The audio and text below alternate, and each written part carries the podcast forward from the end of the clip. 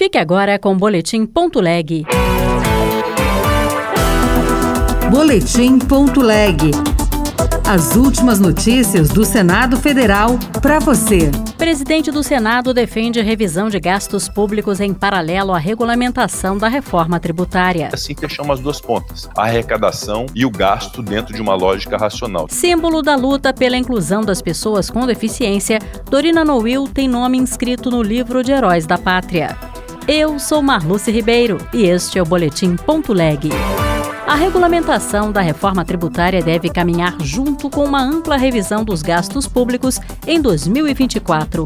Foi o que defendeu o presidente do Senado, Rodrigo Pacheco, em evento na Suíça sobre a economia do Brasil.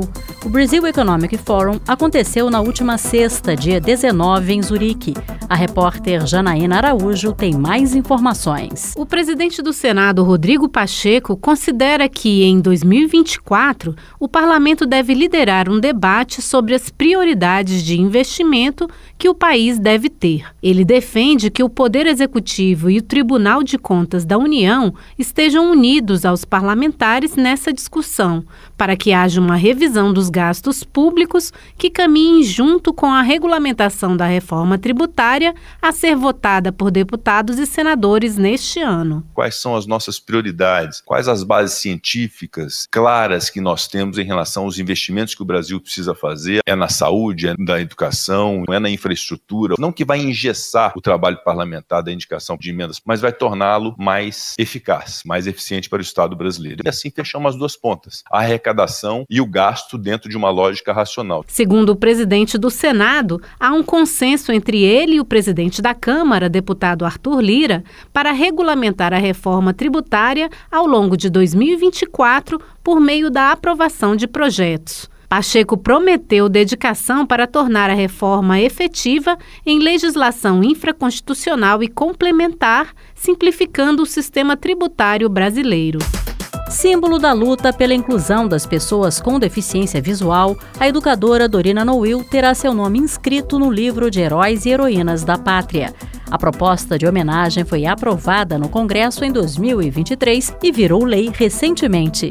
Repórter Bianca Mingotti. Com uma história marcada pela luta em prol da inclusão e da acessibilidade das pessoas com deficiência, Dorina Noil foi a primeira pessoa cega a frequentar um curso regular de formação de professores em 1943. Dorina perdeu a visão ainda muito jovem, aos 17 anos, por conta de uma doença não identificada.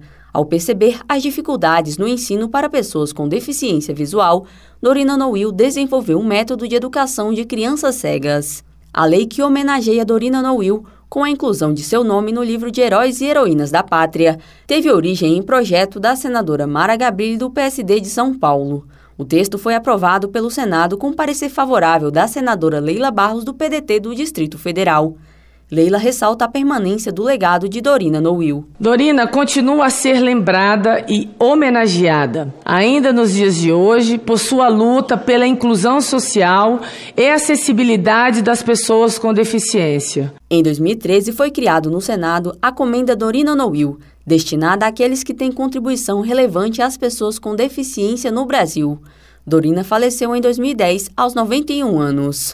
Uma proposta de emenda à Constituição pretende isentar do IPVA os carros com 20 anos ou mais de fabricação.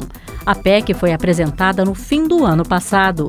Repórter Luana Viana. Após a retomada das atividades legislativas, o Senado Federal poderá analisar a proposta de emenda à Constituição apresentada pelo senador Cleitinho, do Republicano de Minas Gerais, que isenta do imposto sobre a propriedade de veículos automotores e PVA os veículos terrestres de passageiros com 20 anos ou mais de fabricação.